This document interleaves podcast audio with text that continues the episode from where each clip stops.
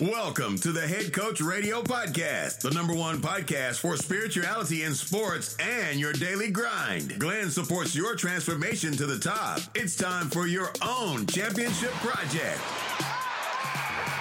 Listen to it, think about it, write it down, and win like a champion. Are you ready? Here we go.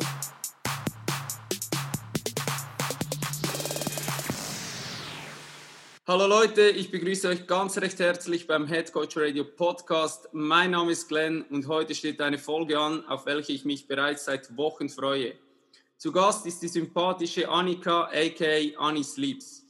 Ja, richtig gehört. Es geht in der heutigen Folge um das Thema Schlaf. Denn Annie ist Schlafexpertin und sie weiß, wovon sie spricht. Nebenbei trainiert die attraktive Powerfrau Weightlifting und wärmt sich mit Gewichten auf, welche ich vermutlich als One Rep Max auf meine Langhantelstange lade. Zudem scheint ihre Amygdala in ihrem Gehirn nicht wie bei mir zu funktionieren, da sie mit ihrem Mountainbike Trails runterfährt, welche ich nicht einmal zu Fuß beschreiten würde. Zwölf Stunden Training pro Woche, 60 Stunden arbeiten und nebenbei das Ganze aussehen zu lassen, als ob es das Normalste der Welt wäre. Wie geht das? Wer physisch und mental so fit sein will wie Anni, darf vor allem einen Punkt nicht vernachlässigen. Das Regenerationstool Nummer eins: Schlaf. Darauf hat sich Anni spezialisiert und hilft Menschen dabei, ihren Schlaf zu optimieren. Ich liebe, dass sie sagt, macht zuerst die Basics richtig, bevor ihr irgendwelche Apps, Brillen und andere Dinge verwendet. Was diese Basics sind und wie du deinen Schlaf optimieren kannst, möchte ich heute mit Anni besprechen. Deshalb herzlich willkommen im Head Coach Radio Podcast. Annika, aka Annie Sleeps. Bist du ausgeschlafen und bist du ready? Natürlich. Hi. Jetzt muss ich ja aufpassen, dass ich diesen Sockel auch bestätige, auf den du mich gerade gehoben hast. Da mache ich mir keine Sorgen. Da mache ich mir keine Sorgen. Aber du hast ja gemeint, ich sei schwindelfrei. Ich bin, ich bin gespannt. Sehr cool. Ähm, wie gesagt, wenn ich richtig recherchiert habe, dann war bei dir der Schlaf eigentlich nicht immer optimal oder zumindest nicht so das Regenerationstool Nummer eins, wie das vermutlich hätte sein müssen.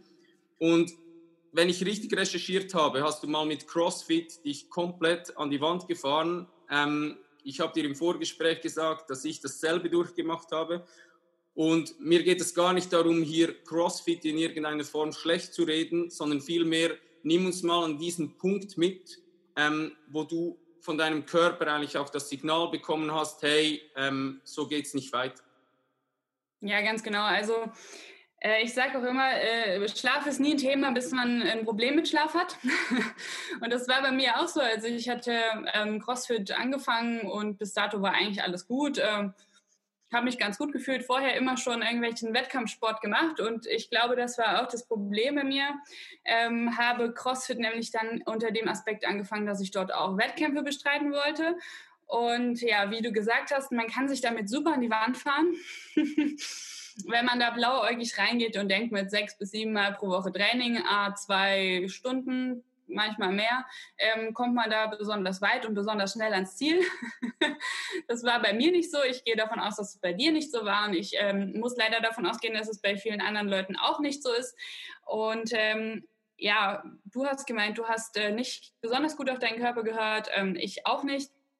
Und ja, ich fürchte, dass es viele andere auch nicht tun, auch aktiv noch nicht tun, weil ihnen der Sport nun mal Spaß macht. Ähm, eins, ein Gutes hat mir das Thema gebracht, und zwar den Schlaf. das war so der ausschlaggebende Punkt, weshalb ich mich so besonders viel mit Schlaf auseinandergesetzt habe. Und ja, deshalb gibt es Annie Sleeps, wenn man so will. Sehr cool. ähm, ja, bei mir war es einfach so, dass ich... Ähm, sehr viel, sehr intensiv trainiert habe und dann auch äh, Wettkämpfe gemacht habe, bis ich irgendwann und witzigerweise, da kommen wir jetzt wieder zu deinem, zu deiner Heimat, ähm, eine Woche bevor ich einen Wettkampf in Luzern hatte, ähm, habe ich zum ersten Mal gemerkt, dass ganz gewaltig was nicht passt, ähm, weil ich irgendwann, also ich hatte schon über mehrere Wochen Monate so dass, ja, Wochen, nicht Monate, aber Wochen das Gefühl, dass äh, ich mich nicht besonders mehr leistungsfähig fühle, hatte so ein Plateau erreicht. Es ging nicht mehr drüber weg. Ich wurde frustriert. Ich habe irgendwann angefangen, mitten im Training in Tränen auszubrechen. Und äh, das Ganze endete dann eine Woche vor dem Wettkampf darin, dass ich an meiner Kaffeetasse vorbeigegriffen habe. Krass. Also absoluter Ausfall der Motorik. und ähm, ja, es war ähm, mindestens eine Unterregeneration, aber ich gehe stark von einem Übertraining aus und das hatte ich dann später auch nochmal, weil ich natürlich nach dem Wettkampf nicht mit CrossFit aufgehört habe und auf meinen Körper gehört habe. Und ähm, ja, das war so der ausschlaggebende Punkt, weshalb ich überlegt habe, was ich falsch mache, dass ich so schlecht regeneriere. Und äh, kam dann irgendwie in meiner ganzen Recherche immer wieder auf das Thema Schlaf zurück. Habe dann, auch wenn du es nicht gefragt hast, so den Weg zum Thema Schlaf gefunden und bin total dran hängen geblieben, wie man, wie man hört. Sehr cool. Ich habe dir im Vorgespräch gesagt, bei mir war es genauso. Also ich habe ähm, zum Teil an Tagen, wo draußen 35 Grad war, habe ich in der CrossFit-Box irgendwie zwei, zweieinhalb Stunden trainiert und wenn mich danach irgendjemand gefragt hat, ey, wolltest du nicht irgendwie dich an den See legen und so, dann habe ich gesagt, ey, also ich hatte irgendwie das Gefühl, mit, dem, mit der anderen Person stimmt was nicht und habe gedacht, ja. ey, warum bist du nicht hier? Warum trainierst du nicht? Mhm. Und wie ich dir schon gesagt habe, hatte ich auch eine Firma mit meinem Bruder. Und da habe ich auch oft ähm, am Morgen früh habe ich Trainings geleitet, um morgens um halb sechs. Und da weiß ich noch, da habe ich oft noch Insta-Stories gemacht mit ähm, Hashtag irgendwie Team No Sleep und habe das voll abgefeiert und das Gefühl gehabt, der ist mega geil, wenig zu schlafen, die ganze Zeit hustle und Gas zu geben bis du dann halt wirklich so dieses Signal auch vom Körper bekommst. Und was du gesagt hast, ich finde das vor allem wichtig, dass du irgendwie hoffentlich bereits früher diese Signale erkennst und nicht erst, wenn du an der Kaffeetasse vorbeigreifst. Ja. Das ist ja schon so ein Level, wo du einfach merkst. Aber ich habe das Gefühl, es ist bei Menschen, es ist bei mir genauso, die relativ gut sich selbst auch quälen können und immer wieder an diese Leistungsgrenze gehen können. Die sagen einfach, ich will, ich will, das muss gehen, ich finde irgendwie einen Weg. Und der Körper, der findet ja relativ lang Wege, bis es dann wirklich ja. komplett ähm, ja. nicht mehr geht. Ja, ich sehe das auch heute noch äh, in dem Sport, den ich jetzt mache, dass ich immer noch Verhaltensmuster von dem früheren, ähm, ja, von dem früheren Training mit, mitgenommen habe und musste mich dann auch selbst immer wieder zur Vernunft rufen, weil ich zum Beispiel dann immer denke, oder weil ich eigentlich weiß, dass es jetzt nicht mehr sinnig ist, weiterzumachen, aber dass mein Körper oder mein Kopf immer noch sagt, streng dich jetzt an, mach das jetzt, weil jetzt oder nie. Und das ist eigentlich genau das Gegenteil, weil stärker wird man eigentlich, wenn man sich eine Pause gönnt. Genau, ja. genau, genau. Und die wie wichtigste Pause hast, ist die, die wir jeden Tag haben. eigentlich. Definitiv, ja. Und wie du gesagt hast, ähm, eigentlich, das ist ja das Lustige, oft weißt du es ja, du predigst mhm. es sogar und ja. weißt hey, die, die, der Körper, der passt sich eigentlich in der Regenerationsphase an, also du musst genügend Pause geben. Bei mir war das ja so, dass ich meinen Kunden genau das gepredigt habe, aber selbst komplett das Gegenteil gelebt habe. Einfach ja. so aus diesem reinen Suchtpotenzial. Ich war wirklich süchtig danach. Ja, ähm, deshalb muss ich jetzt, äh, erstens bin ich nicht so unfehlbar dann, wie man hört. Und zweitens muss ich dann auch nochmal gerade kurz zu deiner Anmoderation kommen, weil ich ähm, das auch auf meiner Homepage stehen habe, dass ich eine relativ lange Arbeitswoche habe, weil ich ja ähm, im Prinzip Annie Sleeps habe und auch noch aus einem anderen Job komme, den ich auch noch mache. Und ähm, diese, diese 60 Wochen, äh, diese 60 Tage Arbeit, Quatsch, diese 60 Stunden Arbeitswoche so sollte jetzt eigentlich kein Beispiel sein, ähm, woran man sich orientieren soll. Ja? Also bitte nicht sagen, nur weil die das kann, kann ich das auch, wenn ich besonders gut schlafe. Ich merke selbst manchmal, dass ich hier an meine Grenzen komme, aber ich würde viel früher an meine Grenzen kommen, würde ich diese Regenerationszeit in der Nacht nicht ausnutzen. Ja. Ja, ja. Also das schon mal vorweg. Dann eine weitere Aussage, die du getroffen hast, ist, Gebt eurem Körper die Möglichkeit zu verstehen, wann Tag und wann Nacht ist. Klingt mhm. erst einmal ganz einfach. Doch wo liegen hier die Problematiken? Ja, die Problematiken liegen eigentlich an der Erfindung des elektrischen Lichts. ja, ja. Äh, ist eine super Erfindung, finde ich auch ganz toll. ähm, der Punkt Sonst ist hättest du jetzt keinen Heiligenschein. Genau, das, sieht man das irgendwo? Ne, wir, wir senden nur den Ton, oder? Äh, ja, ich muss mal schauen, wie die du siehst eigentlich blendend aus, dann könnten wir es eigentlich auch hochladen. Ich schau mal. Auf jeden Fall, Ani hat zurzeit von ihrer Lampe so einen richtig schönen Heiligenschein. Ja, sieht ganz toll aus. War total absichtlich. Nein. genau, so, zu, kommen wir mal zum elektrischen Licht, zu diesem Heiligenschein. Ähm, nee, man muss es so sehen. Also, worauf das menschliche Auge und dementsprechend auch das menschliche Hirn ganz, ganz ähm, eindeutig und ganz äh, ja, ganz viel reagiert, ist eben blaues Licht. Blaues Licht ist das Licht, was den geringsten ähm, oder die geringste Wellenlänge hat. Ähm, das hört sich jetzt ein bisschen blöd an. Also es geht nicht darum, dass man sich das wirklich wie, wie äh, blau vorstellt, aber man kann sich das folgendermaßen vorstellen. Irgendwann, ganz, ganz, ganz, ganz, ganz viel früher, kamen wir ja schließlich mal aus dem Meer.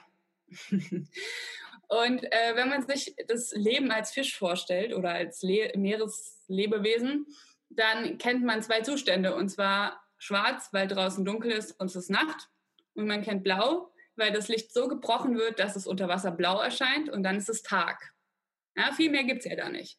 Und eigentlich ist uns das erhalten geblieben. Also unser Hirn reagiert auf blaues Licht als Tag und auf kein Licht im Prinzip als Nacht. Der Punkt ist der, dass wir uns ganz, ganz viel blaues Licht äh, in unsere Wohnungen und in, in, unseren Alltag reingeholt haben, um Energie zu sparen, weil die LEDs, die wir alle nutzen, alle nutzen sollten, ähm, hauptsächlich zu, äh, aus einem Blaulichtanteil bestehen. Ja? Also im Prinzip ist das Licht, was man aus LEDs ähm, aufnimmt, äh, nichts anderes als eine ganz klare Information ans Hirn, ist es Tag. So, wann nutzen wir Licht, wenn es draußen dunkel ist? Oder zu dunkel ist. Ja. Also nutzen wir Licht abends, wir nutzen Licht ähm, ganz früh morgens vielleicht, wir nutzen Licht nachts. Und das alles suggeriert unserem Hirn, es ist Tag, weil wir haben ja einen Blauanteil, den wir, den wir auf unserer ähm, Netzhaut ähm, ja, beobachten. Ne? Also der einfällt in unsere Netzhaut. So, und ähm, das ist das große Problem, weil wir Tag und Nacht so ein bisschen verschieben. Unser Auge ähm, kann nicht direkt oder unser Hirn kann nicht direkt eine Minute, nachdem wir das Licht ausgemacht haben, verstanden haben, dass es jetzt Nacht ist, sondern es dauert ein bisschen.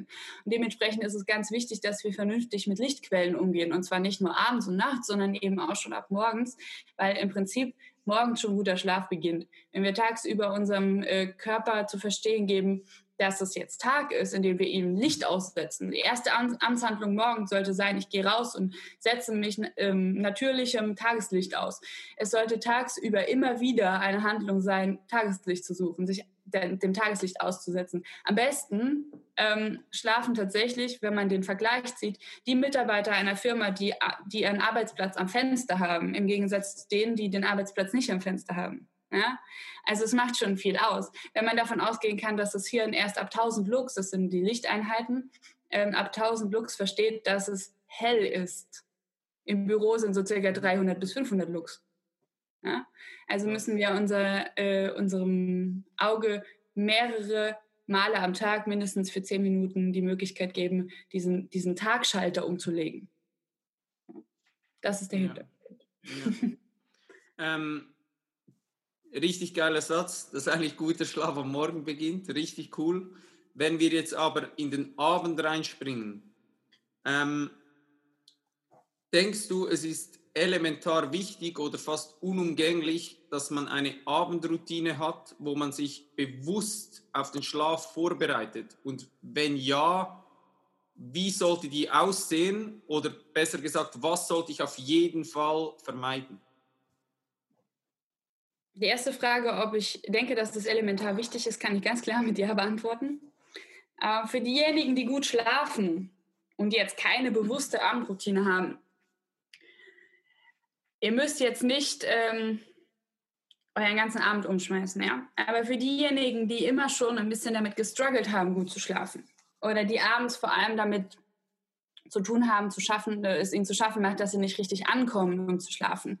Für die ist so eine Routine unumgänglich.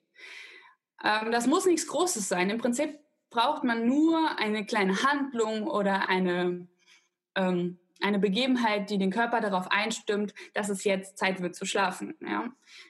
Äh, ich ähm, definiere immer so verschiedene Schlafhygienefaktoren, beziehungsweise ich definiere die nicht nur für mich, sondern das ist vorher schon von vielen anderen meiner Kollegen in der, in der Schlafbranche, sage ich jetzt mal, ähm, ist das natürlich auch schon so ausgearbeitet worden. Ich definiere auf der einen Seite die Lichtumgebung, die man anpassen soll, dann die ähm, Lärmumgebung, die man ähm, sich äh, anschauen sollte, die Temperaturumgebung und ich nenne das Vakuum und das zielt jetzt in, in Richtung Routine. Äh, Vakuum bedeutet für mich, dass ich so wie ein Vakuum, ein luftleerer Raum ist, äh, mein Schlafzimmer oder meine Schlafumgebung und dementsprechend auch meine zeitliche Schlafumgebung ähm, als aufgabenleeren Raum ähm, definiere. Also ich muss schauen, dass ich abends zumindest alles, was an To-Dos noch ähm, da ist, explizit mental und auch physisch auf den nächsten Tag verschiebe, sodass ich das gar nicht erst in irgendeiner Form mit ins Bett nehme. Das ist auf der, das, das kann man natürlich tatsächlich, wenn man das physisch ausdrückt, so definieren, dass man sagt, man darf natürlich keinen Ordner mit einer Steuererklärung neben dem Bett liegen haben. Dann kann kein Mensch gut schlafen. Oder ungebügelte Wäsche im Schlafzimmer. Weil man, man, man geht ja immer mit, mit den Augen auf diesen Aufgaben ins Bett und dann nimmt man das, wenn auch unbewusst, natürlich immer mit. Das gleiche gilt für, oh, ich muss morgen noch Waschmittel kaufen. Dann schreibt man es auf. Es muss weg. Aus dem Kopf muss es weg, aus dem Zimmer muss es weg. Und ähm, das sind so Sachen, die man sich definitiv mit in Routine mit reinnehmen sollte. Also ich schaue abends, dass mein Schlafzimmer aufgabenleer ist. Und auch mein, mein Kopf, ja. Dann habe ich gemeint, es gibt ähm, Möglichkeiten, kleine Sachen. Zum Beispiel, man trinkt einen Tee, bevor man schlafen geht. Es gibt auch Schlaftees, aber das muss nicht zwingend sein. Solange es kein koffeinhaltiger Tee ist, ist alles gut. Also Teeinhaltiger Tee, ähm, dann ist alles gut. Oder man sagt, man liest mit den Kindern eine Geschichte. Das ist nicht nur für die Kinder eine gute, ein gutes Abendritual, sondern eben auch für einen selbst. Ähm, bei Kindern ist das so selbstverständlich. Mit Kindern liest man eine Geschichte, bevor sie schlafen gehen. Oder den Kindern, früher hat man den Kindern Schlaflieder gesungen, bevor sie schlafen gehen. Oder man, ähm, ja, mittlerweile ist es ein bisschen digitaler, manche gucken eine Folge ihrer Lieblingsserie äh, an. Ähm, aber sowas muss man, muss man mitnehmen. Ne? Auch ins Erwachsenenalter, weil was, was unterscheidet uns? Wir schlafen als Kind genauso wie als Erwachsene eigentlich eher unbewusst. Ja, also wir schlafen unbewusst ein und wir schlafen unbewusst durch bewusst wird uns das erst, wenn wir nicht schlafen. Ja, genau. Was man auf gar keinen Fall tun sollte, hm, das ist schwierig, wenn es um Routinen geht. Ich bin der Meinung, man sollte immer die Kirche ein bisschen im Dorf lassen. Also man muss sich da jetzt nicht irgendwie äh, acht Sachen überlegen, die man da abends machen muss, bevor man schlafen geht, weil am Ende hat man dann den Kopf voller mit den acht Sachen ähm, und es bringt dann am Ende dem Schlaf oder der Schlafqualität äh, gar nichts, eher sogar im Gegenteil, äh, sondern man sollte, man sollte sich vielleicht eine Sache vornehmen. Das ist das eine. Und was man ähm, an der Routine noch vermeiden sollte, ist, äh, dann kommen wir wieder zum Licht, also ich bin kein großer Freund davon, äh, dass man sich dann abends nochmal eine halbe Stunde vorm Schlafengehen, ähm, keine Ahnung, so ein kleines Bauchworkout zu Gemüte führt.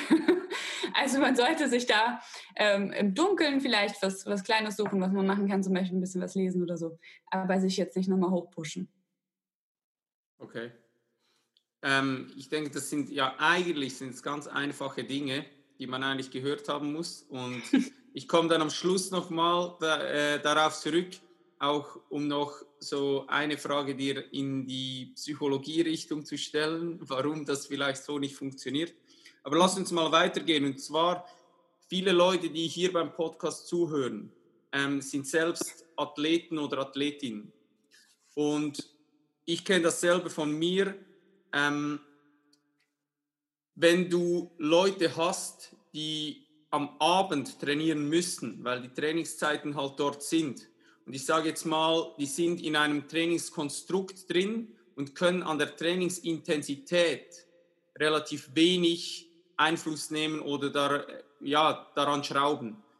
Ja. Ähm, gibt es irgendeine Möglichkeit oder hast du irgendeinen Tipp für diese Personen, die am Abend relativ sch äh, mü schnell Mühe haben, auch nach dem Training runterzufahren, dass sie überhaupt schlafen können? Vielleicht auch in Bezug auf Ernährung, was macht da Sinn? Weil das ist auch immer wieder ein Thema ähm, für Leute, die spät abends trainieren ähm, ja, esse ich jetzt danach noch irgendwas? Also hoffentlich essen sie was, aber was macht da Sinn, dass sie nicht irgendwie sich am Abend noch, weiß nicht was, ähm, reinhauen, dass sie überhaupt schlafen können? Mhm. Ja, also jetzt kommen wir mal zu, zum Eingemachten. Jetzt, jetzt wird spannend. jetzt wird es auch interessanter und ein bisschen, ein bisschen detaillierter, weil äh, ich habe das Problem ja selbst. Also Problem in Anführungszeichen. Ähm, Problem ist immer so negativ konnotiert, finde ich jetzt eigentlich. Ähm, in dem Fall ist es eigentlich nur was, mit dem man um, umzugehen äh, lernen muss. Bei mir ist es auch so und es ist nun mal bei, bei Athleten öfter so oder bei Hobbyathleten so, dass sie ähm, nur die Abendstunden haben, um zu trainieren, weil sie tagsüber entweder dem Job nachgehen oder weil es einfach des, der sonstige Tagesablauf so hergibt äh, oder nur so hergibt. Bei mir ist es ebenso, habe ich gerade schon gesagt.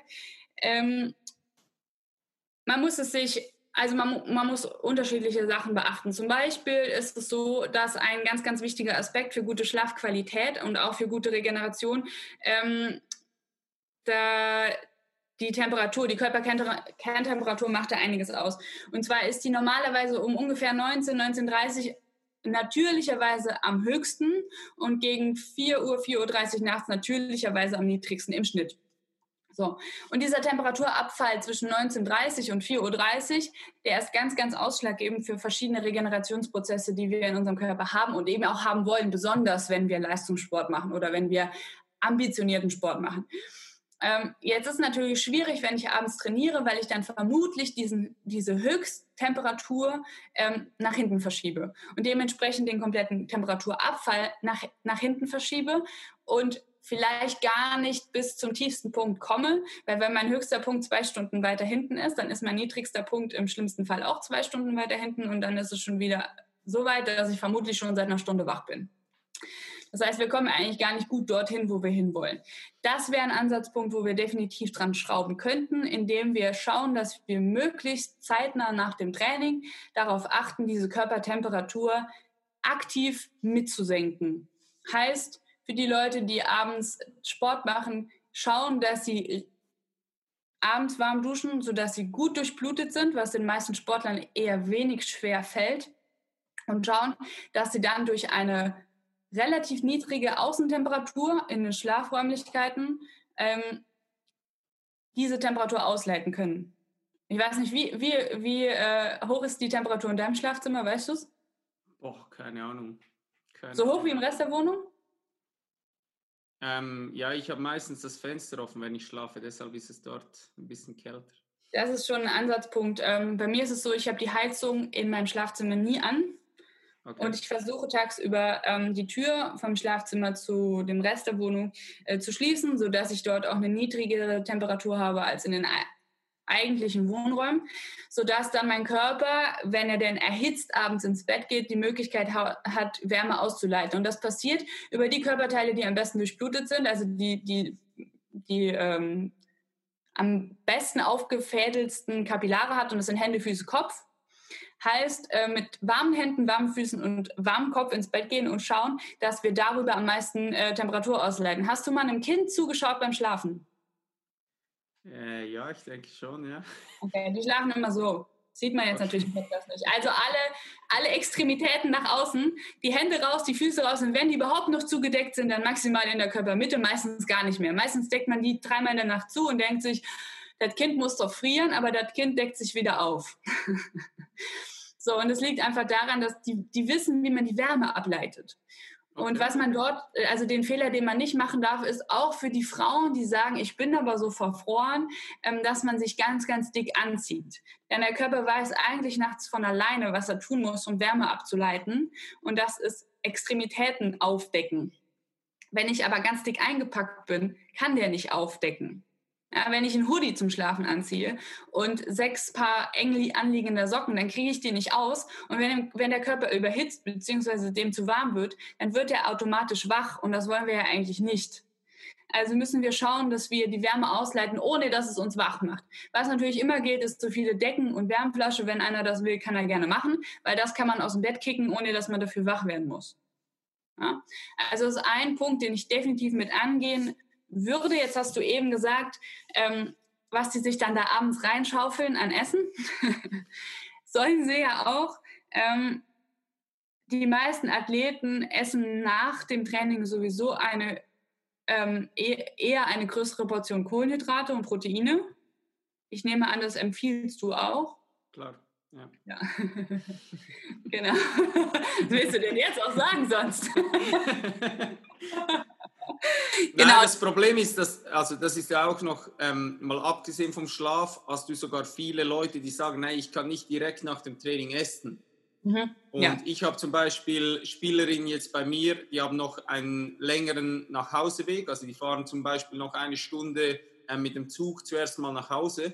Mhm. Und denen sage ich halt immer, hey, schaut, dass ihr irgendwie schon was gegessen habt. Und wenn das nur eine Banane ist, irgendein Regenerationsshake, irgendwas, dass du zu Hause halt nicht mehr, weiß ich was, ähm, reinfuttern musst, weil du weißt, hey, ich muss danach irgendwie zehn Minuten später lege ich mich halt ins Bett. Und das ist halt oft auch ähm, das Problem, dass die Leute sagen, hey, nach, nach einem richtig anstrengenden Training, ich, ich muss zuerst mal runterfahren, dass ich überhaupt ein äh, Hungergefühl bekomme. Ja, ist bei mir auch so. Also bei mir ist immer duschen, dann essen. Ja. Weil ich nicht direkt essen will. Ähm, aber es ist natürlich so eine Sache, also da kommen wir zum Thema Chrono-Nutrition, also Chrono-Ernährung. Chrono heißt ja im Prinzip, äh, wann ich das zeitlich time. Ähm, und ich würde behaupten, gerade bei Sportlern, die extrem viele Kilokalorien am Tag zu sich nehmen wo äh, wollen und sollen, ähm, dass die den Hauptteil des Essens, wenn möglich, schon vor dem Training machen. Yes. Ähm, und dass man dann danach nicht mehr die Wahnsinnsportion macht. Es ist natürlich bei mir auch so. Also ich glaube, meine größte Mahlzeit ist tatsächlich nach dem Training. Ähm, hat aber bei mir auch damit zu tun, dass ich ähm, nur dann mir frisch Essen zubereiten kann und tagsüber unterwegs bin und es eben nicht kann. Für Leistungssportler, die die Möglichkeit haben, die sollten sich vielleicht wirklich überlegen, ob sie ihre ähm, Kalorienzufuhr ein bisschen anders timen äh, jetzt kommt wahrscheinlich das Argument, ähm, ja, ich sollte aber so und so viel Gramm Protein dann noch nach dem Training und am besten in der ersten Stunde. ja. Ja. Das ähm, ist das ja, anabole Zeitfenster. Genau. Ist dann. Ähm, ja, das, hab, das ist noch 48 Stunden danach offen, also keine Angst. Definitiv, ja. so schlimm wird es nicht. Ähm, aber ja, äh, wenn ich, also Proteine, die man nach dem Training reinhaut, also über 40 bis 60 würde ich ja sowieso nicht auf einmal gehen. Bringt eh nichts, dann wird es mehr verstoffwechselt direkt als eingelagert oder, oder richtig verstoffwechselt, da wo ich es brauche, wo ich will. Ähm, von daher, die, die Masse an Essen muss nach dem Training nicht so groß sein, dass sie meinen Schlaf stört. Und was viel schlimmer wäre, ich weiß nicht genau, wie deine Athleten sich ernähren, ich hoffe gut, aber was viel schlimmer wäre, wenn ich meinem Körper dann so eine, so eine Kalorienbombe aus Fast, Fast Food oder sowas danach gebe, weil das ist für den Körper sehr viel schwerer zu verdauen und wird dich oder deinen Magen und deinen äh, Verdauungstrakt viel länger beschäftigen, also auch nachts noch. Ähm, Proteine und Kohlenhydrate sind weniger das Problem. Was ich nicht machen würde, ist rohes, also nicht unbedingt ist rohes Gemüse oder äh, ja doch rohes Gemüse abends in großen Mengen, weil das beschäftigt den, äh, den Verdauungstrakt auch noch mal ein bisschen länger. Da muss man so ein bisschen mitspielen. Proteine ist auch so eine Sache, weil ähm, Proteine können bei Einzelpersonen tatsächlich eher ähm, wachsamkeitsfördernd sein. Äh, das liegt an einem Neurotransmitter, der dann hauptsächlich ausgestoßen wird. Ähm, es muss aber nicht bei jedem so sein. Also ich kenne wenige Leute, bei denen Proteine am Abend ein Problem sind. Ja, also muss man ein bisschen für sich selbst rausfinden. Schlaf ist auch so ein bisschen individueller. ähm, aber ich würde jetzt einfach schauen, dass ich nicht die größte Mahlzeit des Abends nach dem Training und sehr spät esse. Liegt zum einen natürlich daran, dass mein Bauch ähm, dann länger beschäftigt ist, liegt aber hauptsächlich, und da kommen wir wieder zurück zum ersten Thema, daran dadurch, äh, dass mein ähm, Bauch beschäftigter ist, brauche ich ja natürlich mehr Durchblutung im Bauch. Und das zieht natürlich viel, viel mehr ähm, Blut in die Körpermitte. Und was passiert mit Blut in der Körpermitte? Der heizt die Körpermitte auf. Und dann sind wir wie bei der Körperkerntemperatur. Und die ist eigentlich das Hauptproblem. Ne? Ja. Deshalb mache ich Podcasts, weil ich so viel lernen kann. Unglaublich, richtig geil. du hast, glaube ich, noch irgendwas mit Supplements gefragt, ne? Hattest du? Äh, nein, aber komm nein. noch. das ist schon so sehr in meinem Kopf verknüpft, dass ich mir jetzt gerade in deine Frage rein Nein, ich hab, stimmt, ja, ich, jetzt weiß ich, was du gemeint hast. Ich habe nur gesagt, dass die meisten, die einen längeren ähm, Rückreiseweg haben vom Training, bereits zum Beispiel einen, einen Regenerationsshake zum Beispiel trinken, ja. dass sie eben, wenn sie zu Hause ankommen, nicht mehr ähm, das Gefühl haben, nee, sie müssen weiß nicht was alles noch ähm, zuführen. Ja. Dann ähm, ein weiteres Problem, jetzt gehen wir mal weg von den Athleten, sind unregelmäßige Arbeitszeiten. Hm. Und was ich mir überlegt habe, ist ja, wenn du unregelmäßige Arbeitszeiten hast, dann kann ja eigentlich gar keine Routine zustande kommen. Gibt es überhaupt eine Lösung für solche Personen, außer den Job zu kündigen? Gut, dass du mich das fragst. Nein, also du sprichst ja ähm, auf, auf Schichtarbeit an, ne? Genau. Schichtarbeit ist der Endgegner für Schlaf, sage ich Okay. gleich. Es ist immer schwieriger, die Frage zu beantworten, wenn ich das im Rahmen eines Vortrags vor unter, in Unternehmen mache, weil wenn die Unternehmen mit Schichtarbeit zu tun haben, kann ich schlecht sagen, Leute, ihr müsst jetzt alle kündigen. Ja. Aber ja, also Schla ähm, Schlaf ist ein, ein großes Problem bei Schichtarbeitenden. Es gibt tatsächlich einige Personen, die da weniger das, äh, weniger das Thema mit haben. Das liegt so ein bisschen an der Genetik. Also wir sind alle äh, ein bestimmter Schlaftyp. Also man kann im Prinzip alle Menschen in Schlaftypen einordnen. Es gibt ähm, die beiden Ausdrücke ähm, Lerche und Eule, falls sie das was sagt. Das sind die beiden, die eher im deutschen Sprachraum äh, bekannt sind. Und dann gibt es nochmal ähm, auch vier Schlaftypen, die sind eher im ähm, US-amerikanischen Raum bekannt. Ähm, da ist im Prinzip ähm, einfach nochmal ein bisschen differenzierter aufgeteilt. Und je nach Schlaftyp kann ich besser oder schlechter mit solchen Unregelmäßigkeiten umgehen. So, Was ist eine Eule? der Spättyp, also der Langschläfer. Also ich Okay. kann länger aufbleiben, ich kann also früh gar nicht erst einschlafen und ich äh, würde auch, wenn man mich lässt, länger schlafen ähm, und bin auch später produktiv. Die Okay. Lerche ist das Gegenteil, die Lerche ist der Frühaufsteher. Die Lerche muss früh schlafen, weil sie früh müde wird. Die Lerche wird aber auch von alleine früh wach und ist auch früh leistungsfähig. Das Problem an der Sache ist, dass die Leute immer denken, sie sind Lerche oder Eule. Aber ähm, der Großteil der Bevölkerung, fast 70 Prozent, ist im Prinzip ein Mischtyp. Ich wollte gerade sagen, ich bin vermutlich beides. Ja. Ich bin der, der den ganzen Tag schlafen könnte. Nein, ich, Das ist aber kein Mischtyp. ich bin der, der früh ins Bett gehen möchte und möglichst lang schlafen möchte. Nein, aber ich bin wahrscheinlich mehr der, äh, der Eulentyp.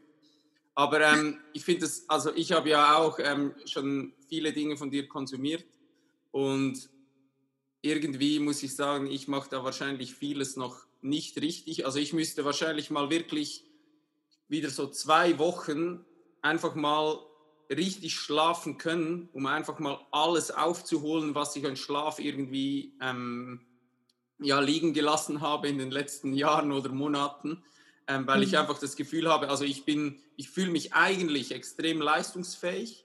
Ich weiß aber nicht, ist das mein Kopf, der eigentlich wieder steuert? Ähm, aber grundsätzlich, ich hätte kein Problem, mich hinzulegen und zu schlafen. Also egal um welche Uhrzeit du auf mich zukommst, wenn du sagst, hey, ähm, du hast die Möglichkeit jetzt zu schlafen, ich sage, hey geil, ich lege mich hin, in zwei Minuten ich schlafe. Mhm.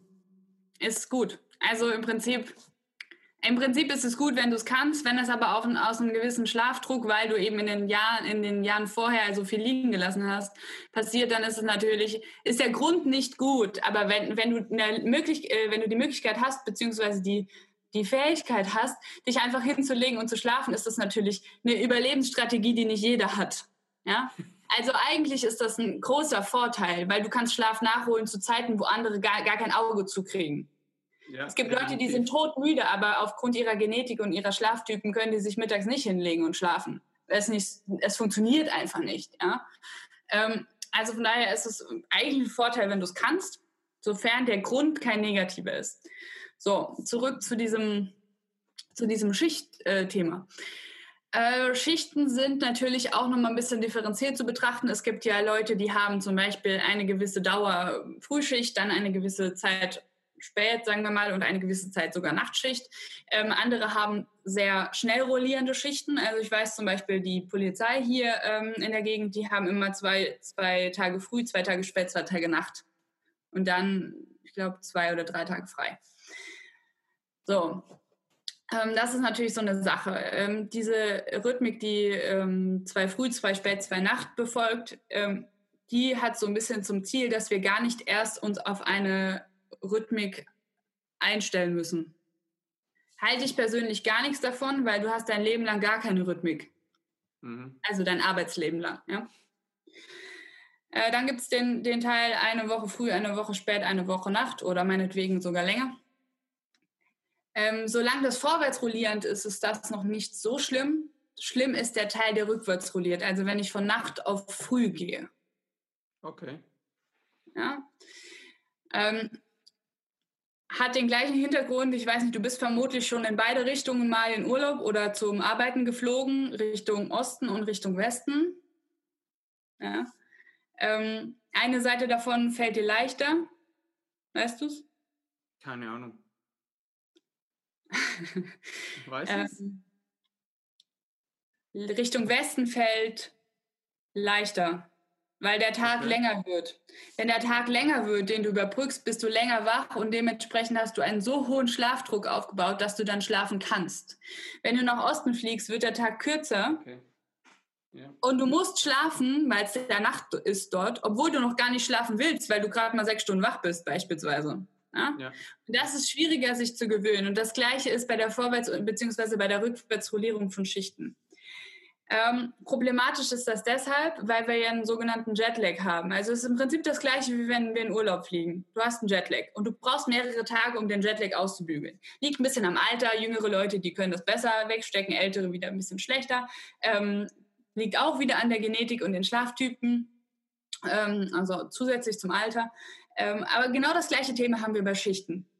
Ja, es gibt Leute, die stecken es besser weg und es gibt Leute, die stecken es schlechter weg. Weißt du, wie viele Stunden Zeit, also für wie viele Stunden Zeitverschiebung du wie viele Tage Routine brauchst, um dich zu gewöhnen? Bis du wieder im normalen Rhythmus drin bist. Sagen wir mal, du hast eine Zeitverschiebung, also du fliegst irgendwo hin, mhm. wo du eine Zeitverschiebung von sechs Stunden hast. Wie lange denkst du, brauchst du, um dich zu gewöhnen? Zwei Tage. Hm.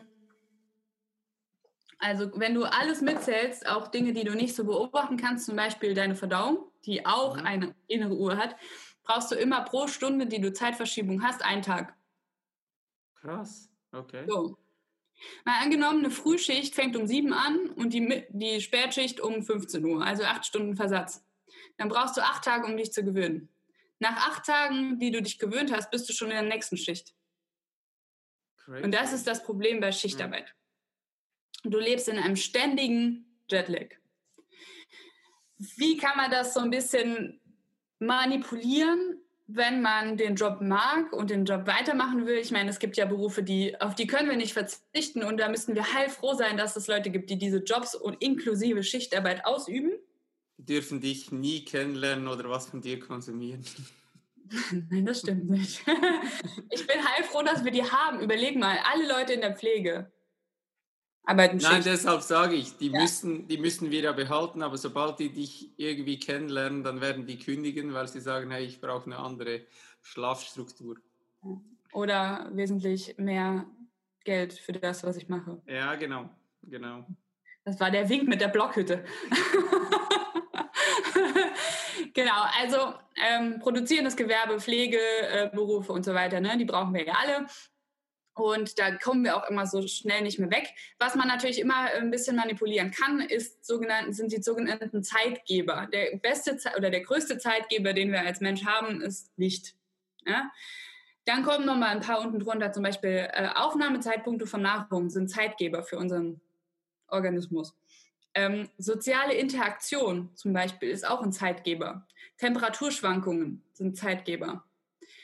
Ähm, also alles das können wir auch nutzen, um eine gewisse Rhythmik einzuhalten. Das heißt, wenn ich ähm, Schicht arbeite und ich weiß, wie ich die arbeite, also ich gehe jetzt mal von einer regelmäßigen Rhythmik aus, dann sollte ich mir ganz, ganz detailliert einen Plan machen, dass ich eine Essensroutine, eine Lichtroutine, so gut es geht, ähm, einhalte, um meinen Körper zu unterstützen, trotzdem eine gewisse Rhythmik einzuhalten und sich an eine gewisse Rhythmik zu gewöhnen.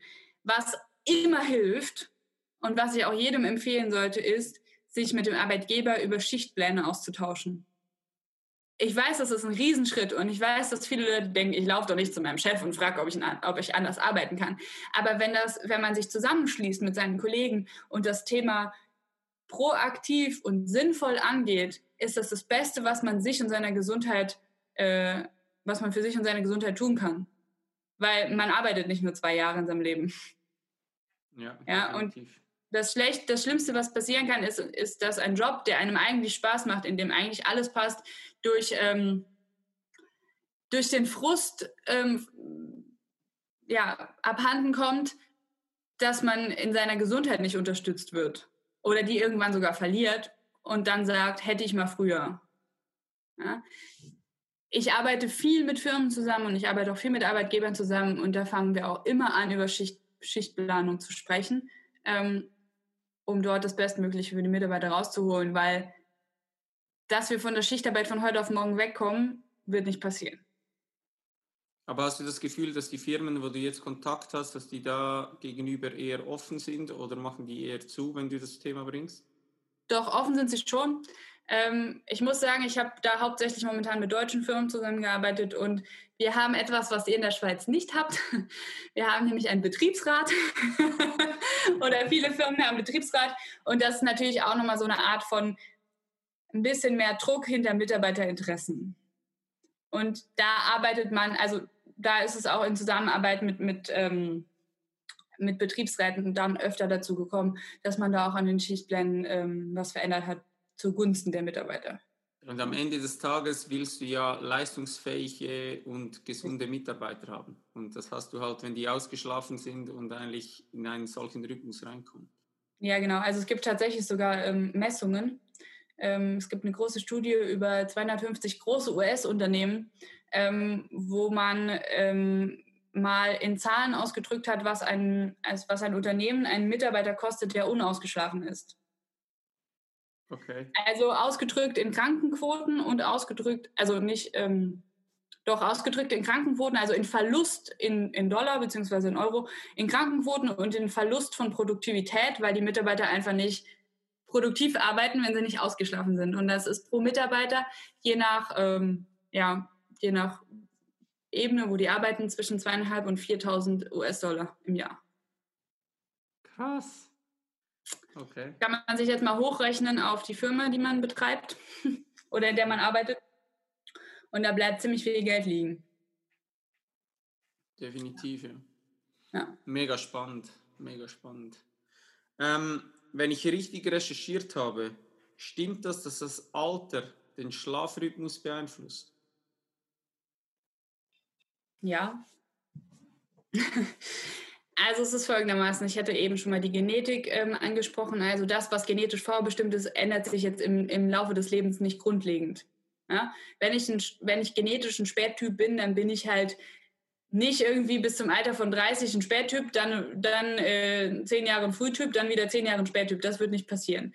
Was aber passiert ist, und das ist bei fast allen Kleinkindern gleich, also erstmal, Kleinkinder haben erst, oder Säuglinge generell haben erstmal gar keine Schlafrhythmik. Jedes Elternteil weiß das. ähm, das wird dann so äh, im Alter von einem Kleinkind ein bisschen besser. Da, da kann man halt dann irgendwann von der Schlafrhythmik ähm, sprechen. Die haben aber meistens noch ein ähm, zweiphasischen Schlaf, also die schlafen meistens nachts und dann tagsüber nochmal. Ähm, irgendwann schläft oder schläft sich das dann aus, wächst sich das dann aus. Ähm, und dann als Kind, Jugendlicher kriegt man dann einen, einen, ein, ja, einen einphasischen Schlaf. Ne? Und ähm, als Kind ist man eher so ein bisschen frühlastig geprägt. Ähm, als Jugendlicher dreht sich komplett um. Also Teenager sind eher Spättypen ich weiß nicht, was bei dir war. Ich gehe davon aus, dass es bei dir auch so war, dass man dich kaum ins Bett und kaum aus dem Bett gekriegt hat. Ja? Richtig. war bei mir auch so. War bei, äh, ich glaube, 99 Prozent aller meiner äh, Bekannten und Freunde und Verwandten so. Ähm, das, ist, das liegt in der Natur der Sache. Ähm, man weiß noch nicht so ganz genau, weshalb das so ist. Der beste Ansatz momentan ist, ähm, dass sich der Jugendliche von seinen Eltern abkapselt und das am besten geht, indem er gewisse Zeiten des Tages allein und auf sich selbst gestellt ist. Also man muss bei solchen, bei solchen Thesen muss man natürlich immer davon ausgehen, dass wir uns in den letzten zigtausend Jahren äh, ähm, eigentlich physiologisch nicht sonderlich verändert haben. Also geht man immer davon aus, dass, dass es noch ähm, quasi daher kommt, wo es diese ganzen, äh, ja, zum Beispiel äh, elektrisches Licht nicht gab und so weiter. Also man geht davon aus, dass das momentan der beste Ansatz ist, das zu erklären. Ähm, und dann später, wenn es dann halt so ins Erwachsenenalter geht, also so nach Abschluss der, der Hirnentwicklung, so mit 25, ähm, hat man dann so einen festen Schlafrhythmus. Und der wird sich auch erstmal nicht ändern im Alter von 25 in der heutigen Zeit kennen den die meisten Leute gar nicht, weil sie dann schon in ihrer Arbeitszeitenmaschinerie sind und das gar nicht so ausleben können, wie es genetisch vorbestimmt ist. Also die meisten müssen trotzdem, auch wenn sie Langschläfer sind, um sieben auf der Arbeit stehen. Ähm, und das bleibt dann erstmal so. Im, im Laufe des Lebens ähm, wird es dann irgendwann nochmal ein bisschen anders. Bei Frauen ist es oft so, dass die sich im so in der Menopause ähm, fragen, was ist denn jetzt los, weil sich da so die Schlafrhythmik nochmal ein bisschen ändert, beziehungsweise auch die Schlafqualität schlechter wird. Ähm, und dann später im, im höheren Alter ähm, schläft man tendenziell weniger, regeneriert auch weniger und das ist so ein kleiner Teufelskreis, weil wir dann auch schneller altern. Ja? Mhm. Und irgendwann soll das ja auch so sein, weil wir werden ja auch nicht unendlich alt. also irgendwann ähm, wird dann Noch die Schlafqualität schlechter, noch nicht, wird die Schlafqualität schlechter und ähm, genau, also es wird dann immer ein bisschen weniger und äh, man wird, also man sagt ja senile Bettflucht. Im Alter wird man dann auch eher wieder zum, zum Frühtypen. Man entwickelt sich ja auch, man sagt ja auch, die Alten werden wieder wie die Kinder und das ist auch beim Schlaf so. Das ist so mega spannend, weil wir unterhalten uns über ein Thema, wo die meisten Leute einfach sagen, ja, Schlaf. Was will ich darüber sprechen? Ja. Schlafen halt. Und es ist so ultra spannend, ähm, weil ich weiß, dass vermutlich die Zuhörer noch nicht wirklich viel mit äh, der Materie, dem ganzen Schlaf eigentlich vertraut sind.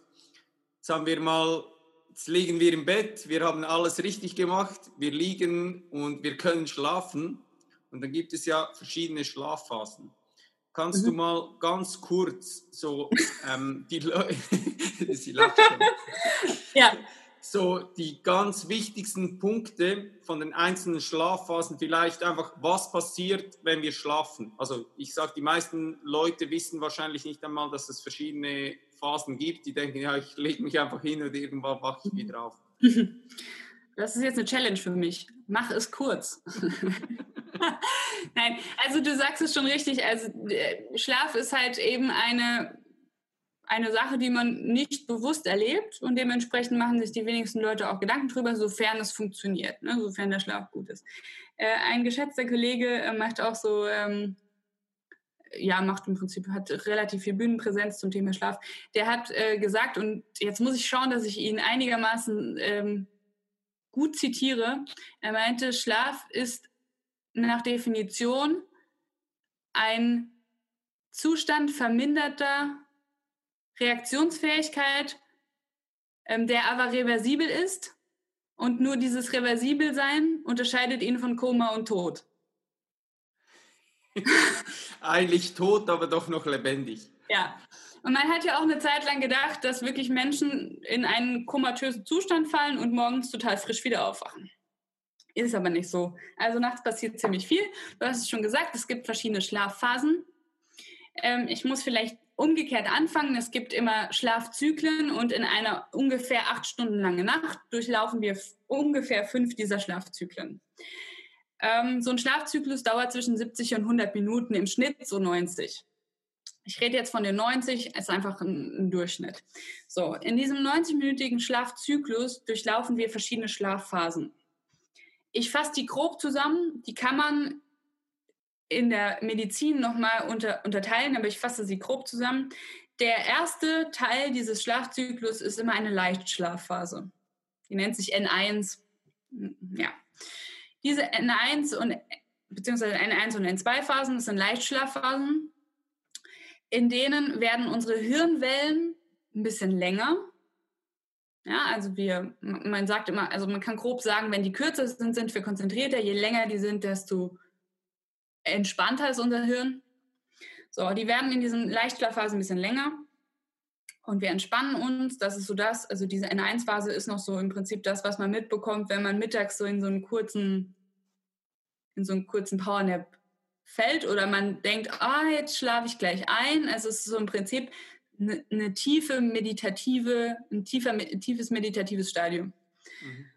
N2 ist die tiefere der beiden Leichtschlafphasen, wird aber meistens zusammengefasst als Leichtschlafphase.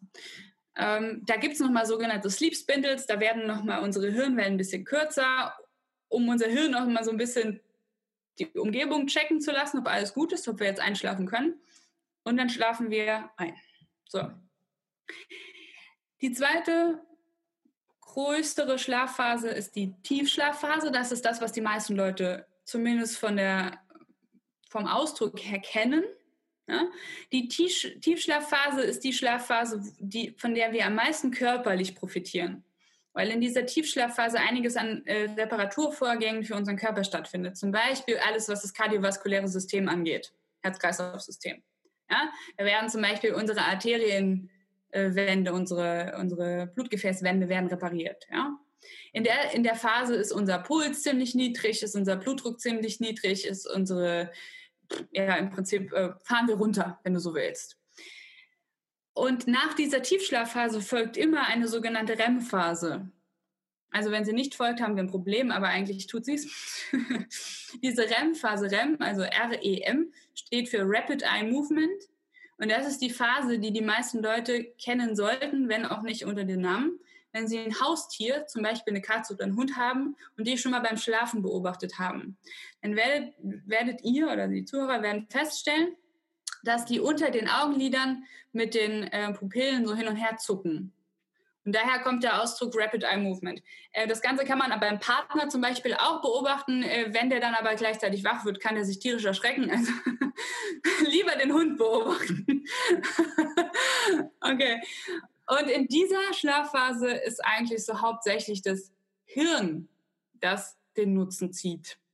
Ähm, in der ähm, Phase regenerieren wir eher auf neuronaler Ebene beziehungsweise kognitiver Ebene. Also da werden zum Beispiel Lerninhalte gefestigt oder beziehungsweise alle Informationen, die so tagsüber auf uns eingeprasselt sind, werden dort aussortiert und gefestigt. Ja? Also alles, was in den in Langzeitspeicher soll, passiert da. So, und wenn wir dann aus, diesem, aus dieser REM-Phase aufwachen, oder ich muss vielleicht noch einen Satz vorher sagen, in der REM-Phase sind unsere Hirnwellen ganz, ganz kurz. Also eigentlich ist unser Hirn beschäftigter oder konzentrierter als in der Wachphase. Ja? So, und wenn wir aus dieser REM-Phase aufwachen, im wahrsten Sinne des Wortes, werden wir kurz wach. Das dauert so Sekunden bis Minuten, eher Minuten. Davon kriegen wir meistens nichts mit oder vergessen sofort wieder. Das ist eigentlich nur der Mechanismus, ich gucke und scanne meine äh, Umgebung ab, ob alles sich noch genauso anhört und eventuell sogar genauso aussieht und genauso riecht, wie es war, bevor ich eingeschlafen bin. Was? Wenn das ja. der Fall ist. Was? Ja, ist genauso. Also das ist eigentlich der Moment, wo du kurz aufwachst und dich wahrscheinlich umdrehst oder so. Also deine ja. Liegeposition veränderst und dann schläfst du eigentlich gleich wieder ein. Ganz genau. Mhm. Und wenn alles okay ist, schlafen wir eigentlich sofort wieder ein, starten wieder mit der Leichtschlafphase, dann kommt die Tiefschlafphase, dann kommt die REM-Phase. Und das machen wir fünfmal pro Nacht. Das ist jetzt grob skizziert, denn man muss auch wissen, in der ersten Nachthälfte sind unsere Tiefschlafphasen länger und in der zweiten Nachthälfte sind unsere Traumphasen länger, also REM-Phasen länger. Das ist deshalb wichtig, weil gerade Sportler ja körperlich von den Tiefschlafphasen am meisten profitieren. Natürlich auch von den REM-Phasen, weil da werden auch motorische Fähigkeiten gefestigt, ja. Aber wenn ich zu spät ins Bett gehe, indem ich künstlich wach bleibe bis in die Puppen, nehme ich mir so viel von den äh, von diesen Tiefschlafphasen weg. Die werden nicht nachgeholt. Was da genetisch vorbestimmt ist, als Mitte der Nacht, wird nicht verändert. Das heißt, gehe ich zu spät ins Bett, fehlen mir die Tiefschlafphasen und umgekehrt stehe ich zu früh auf, fehlen mir diese REM-Phasen. Hat man übrigens beobachtet bei äh, Jugendlichen im Sportinternat, die immer früh aufstehen mussten. Und wir hatten eben kurz gesagt, die jugendliche Rhythmik ist um drei, äh, ein bis drei Stunden nach hinten verschoben. Die wollen lieber spät einschlafen und spät aufstehen. Ja? Und wenn ich die aber früh wecke, fehlt denen dieser ganze Packen an REM-Schlaf. Und die Sportler, Schüler, bei denen das der Fall war, die haben weniger ähm, Fortschritte in motorischen Fähigkeiten gemacht, als die, die ausschlafen konnten. Krass, alle Sportschülerinnen, die wahrscheinlich jetzt mit mir morgens auf dem Platz stehen, werden jetzt kommen und sagen, hey Glenn, hast du gehört, wir müssen länger schlafen. Mach doch mal eine Feldstudie, lass mal die Hälfte ausschlafen. Ja, das wäre mal interessant. Die Frage ist, kriege ich noch Leute hin für die zweite Hälfte? Weil wahrscheinlich ja. alle in die Gruppe 1 fallen. Das, du weißt doch, wie das ist in der Schule. Eins, zwei, eins, zwei, eins. Ja, genau. Mal durchzählen. Gruppe 1 darf ausschlafen. Ja, ist genau. aber wirklich so. Also nicht nur das. Ähm, es gibt auch ähm, äh, Schulen, die haben ihren Jugendlichen erlaubt, ähm, eine anderthalbe Stunde später morgens in die Schule zu kommen und haben den Schulstart um 90 Minuten nach hinten verschoben. In den USA. Und das Erste, was man festgestellt hat, neben der Tatsache, dass die plötzlich bessere Noten geschrieben haben, war, dass die Jugendlichen, die schon Auto fahren durften, weil in den USA darfst du ja mit 16 Auto fahren, ähm, fast 80 Prozent weniger, Unfälle morgens hatten. Echt? Ja. Weil die zum allerersten Mal in ihrem ganzen Leben ausgeschlafen Auto gefahren sind. Ja. Und deshalb ja. die Konzentration besser war. Ja. Krass. Ja. Mega spannend. Ja. Ähm, jetzt nehmen wir an, ich liege äh, lieg im Bett und ich kann einfach nicht einschlafen. Mein Kopf ist zu voll. Hast du irgendwie einen Tipp? Ich, ich sage, diese Situation, die kennen ja viele Leute. Also ich sage, ich habe solche Tage, habe ich vielleicht viermal pro Jahr, wo ich einfach da liege und sage, hey, ich habe so einen Kopf. Ich habe jetzt angefangen, ähm, wenn ich das mal habe, dass ich einfach alles, was in meinem Kopf ist, einfach alles äh, aufschreibe in, in ein Buch rein.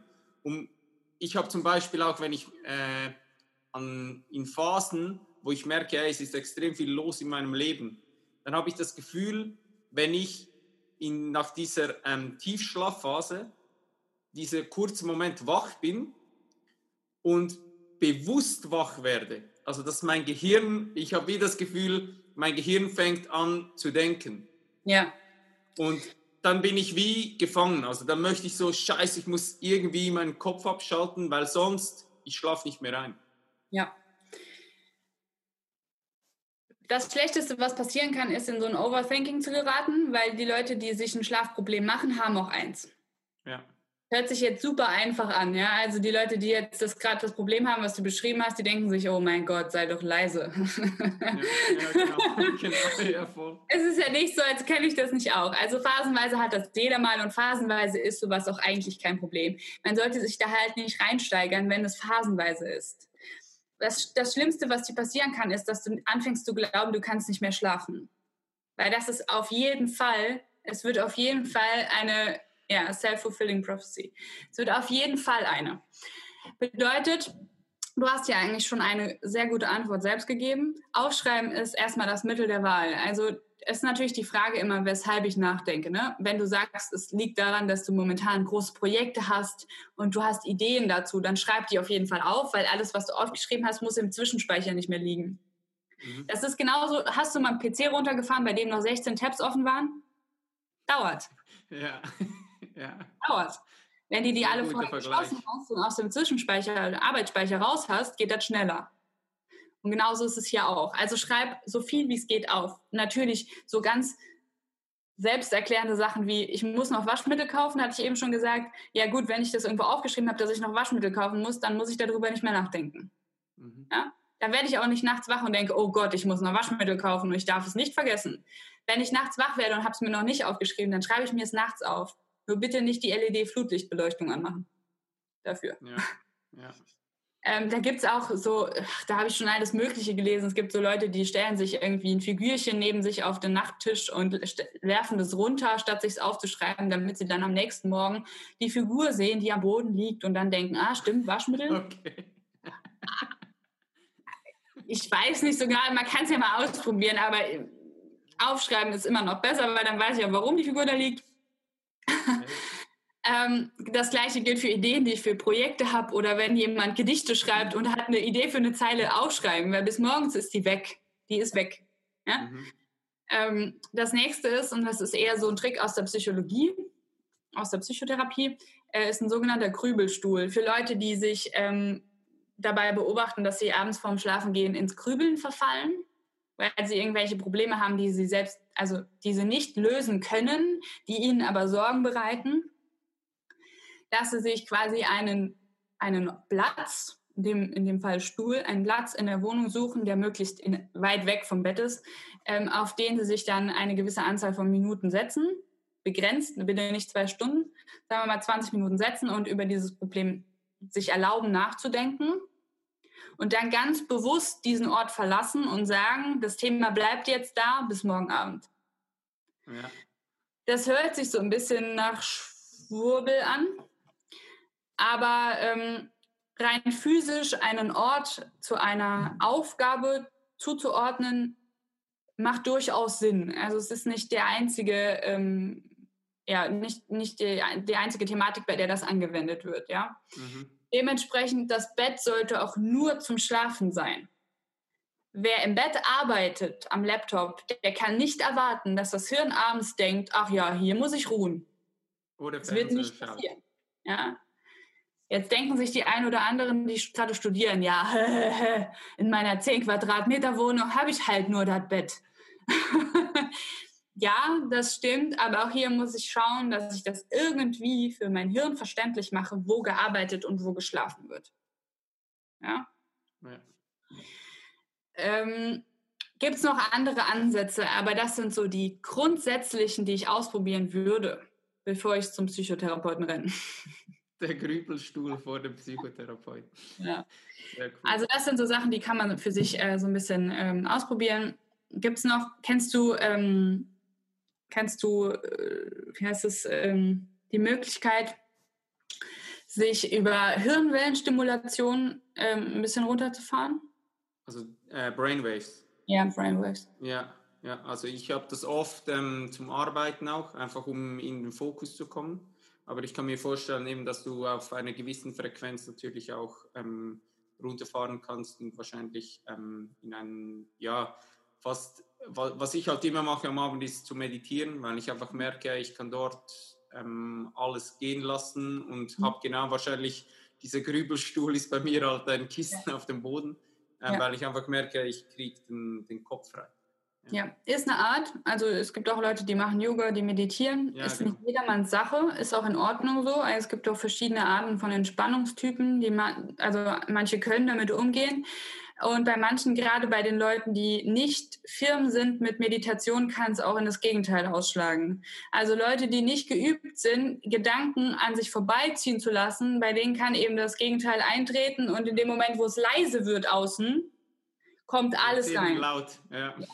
ja. Ähm, also wer das für sich ausprobieren will, dem würde ich raten, probiert es erstmal tagsüber aus und vielleicht am Anfang mit einer Gehmeditation, mit irgendwas, wo man sich vielleicht auch noch ein bisschen bewegt oder so nicht ganz drauf einlassen muss, sodass man übt, sich drauf einzulassen. Und dann geht es auch meistens. Also das ist auch eine Möglichkeit, ähm, mit der man aber oder die man lernen muss.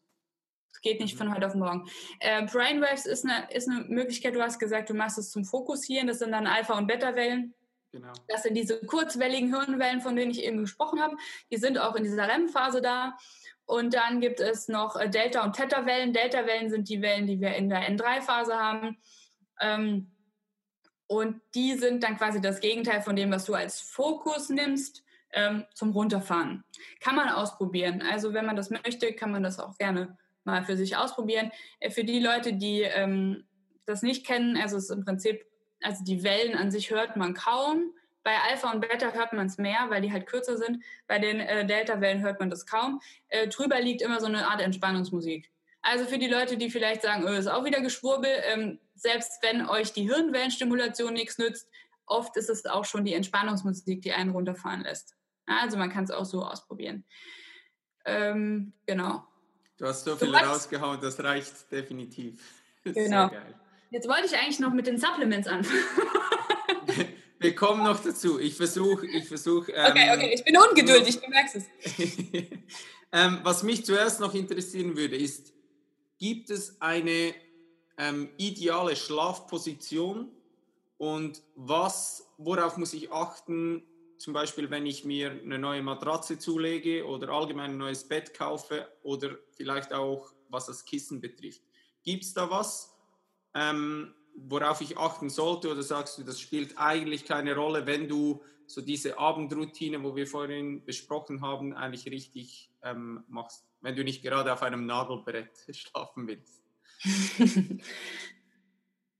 Ah, ich fange mal so an. Also ich werde ab und zu mal angefragt von Firmen, die Kissen oder Bettzeug oder äh, Matratzen verkaufen und ähm, ob, ich, ob ich dazu was sagen kann. Also ich bin kein Experte auf, der, äh, auf dem Gebiet ergonomische Matratzen.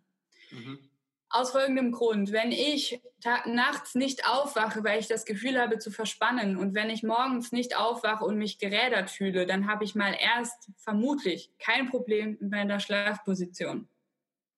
Das sagt, sagt der Körper schon früh genug. Also wer schon mal morgens mit einem steifen Nacken wach geworden ist oder wer sich den ganzen Tag über verspannt fühlt, ähm, der weiß, wann er nicht gut schläft in der Position. Es gibt verschiedene Studien. Es gibt zum Beispiel die ähm, Aussage, dass man auf der linken Seite besser schläft, weil es die Verdauung unterstützt. Fuck. Kann man, ey, du, ich schlafe eigentlich auch rechts und ich habe letztes Mal explizit versucht, links einzuschlafen. Und es funktioniert. Also die Umstellung ist nicht so schlimm. Okay. Ähm, aber hier ist es ja auch wieder ganz individuell. Also wenn ich jemandem erzähle, er soll auf der linken Seite schlafen und er schläft aber grundsätzlich in Rückenlage, äh, wird schwierig. Ja. An sich ist keine Lage wirklich schlecht. Normalerweise bewegt man sich auch nachts genug, um überall durchblutet zu sein. Äh, Sorgen würde ich mir machen, wenn ich jede Nacht wach werde oder jeden Morgen wach werde und meine komplette linke oder rechte Seite ist eingeschlafen. Dann bewege ich mich vielleicht zu wenig. Ja. Ähm, aber für gewöhnlich bewegt man sich genügend. Ähm, in Bezug auf das Kissen? Abhängig von der Lage. Also ich muss schon einigermaßen wissen, wie ich schlafe. Also äh, es gibt ja Bauchschläferkissen, es gibt Rückenschläferkissen, es gibt Kissen für die Seitenlage. Wenn ich das selbst nicht beobachten kann, dann sollte ich mir vielleicht überlegen, ob ich das jemanden beobachten lasse, wo ich hauptsächlich schlafe. Ähm, aber auch hier, wenn ich ein Bauchschläferkissen habe und bin aber ähm, schlafe aber eigentlich in Seitenlage, wird mir mein Körper morgens sagen, hör zu, das ist nicht dein Kissen. Mhm. Weil dann schlafe ich so. Ja. Also mit schiefem Kopf, ja. Ähm, was ich natürlich immer überlegen würde, ob ich nicht ein paar Euro oder ein paar, ein paar Franken äh, mehr drauflege, um möglichst natürliche Materialien im Bett zu haben. Ja? Ähm, bei Kissen ist es immer so eine Sache. Ich habe auch so ein Kissen aus, ich glaube, mein Kissen ist aus Silikon. Okay. Siehst du, ich weiß nicht mehr, was mein eigenes Kissen ist. Ähm, meine Eltern haben noch Federbettkissen. Ja? Mhm. Ähm, wenn, das für, für, wenn, wenn das für sie wirklich ihr Leben lang ähm, ist wahrscheinlich auch Gewöhnungssache, oder? Genau, und sie damit gut schlafen, dann ist es gut. Ähm, ich würde aber versuchen, tatsächlich so ein bisschen auf die natürlichen Materialien zu achten. Zumindest was Bettwäsche angeht. Ja? Mhm. Okay. Und ich würde gerade, wenn ich weiß, dass ich nachts sehr oft warm habe und zum Beispiel viel schwitze, würde ich schauen, dass zumindest meine Bettwäsche und auch meine, mein Bettzeug ähm, wärmeableitend ist. Dass ich das unterstütze. Aber ansonsten, was die Ergonomie angeht, ist es immer eine Sache des eigenen Wohlbefindens. Wenn ich immer Rückenschmerzen habe, würde ich mir natürlich eine Matratze suchen, die meine, die meine äh, meine Lage unterstützt, ja. Aber das machen die meisten Matratzen heutzutage. Ja.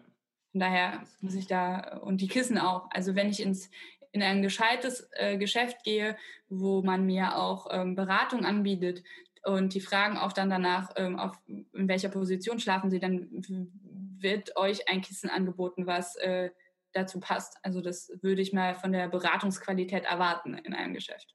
Mhm. Ja. Genau. Ich persönlich bin ein. Ich habe noch eine Sache. Ja, hau raus. Eine Sache. Bei Leuten, die schnarchen, die sollten sich äh, überlegen, ob sie wirklich ähm, die Schlafposition insofern anpassen, dass sie nicht auf dem Rücken liegen. Weil hauptsächlich das Schnarchen davon kommt, dass die, die Zunge in den Rachenraum rutscht, nach hinten rutscht. Okay. Ja, und das in Rückenlage verschlimmert wird. Betrifft mich Gott sei Dank nicht. Okay. Sonst hätte ich Würde vermutlich ich keine sagen. Freundin mehr. ähm, nee, aber das, das wäre eine Option für diejenigen, die schnarchen, dass sie sich ähm, eine Möglichkeit überlegen, wie sie in Seitenlage schlafen am besten, äh, weil das die, ähm, ja, das Schnarchen ähm, verbessert in den meisten Fällen. Ähm, ist nicht nur gut für denjenigen, der mit im Zimmer schlafen will, sondern ist auch gut für sich selbst, weil äh, Schnarchen über Jahre ist auch nicht gesund. Das wusste ich gar nicht. Ist eine Schlafstörung. Echt? Ja. Okay. Dass ich heute alles lernen darf. Ja. Ähm, ich ich über 80 andere. Ja? Ja, es gibt über 80 Schlafstörungen. Ja, wir machen noch Part 2 und 3 dann. ich habe genügend Fragen auf jeden Fall.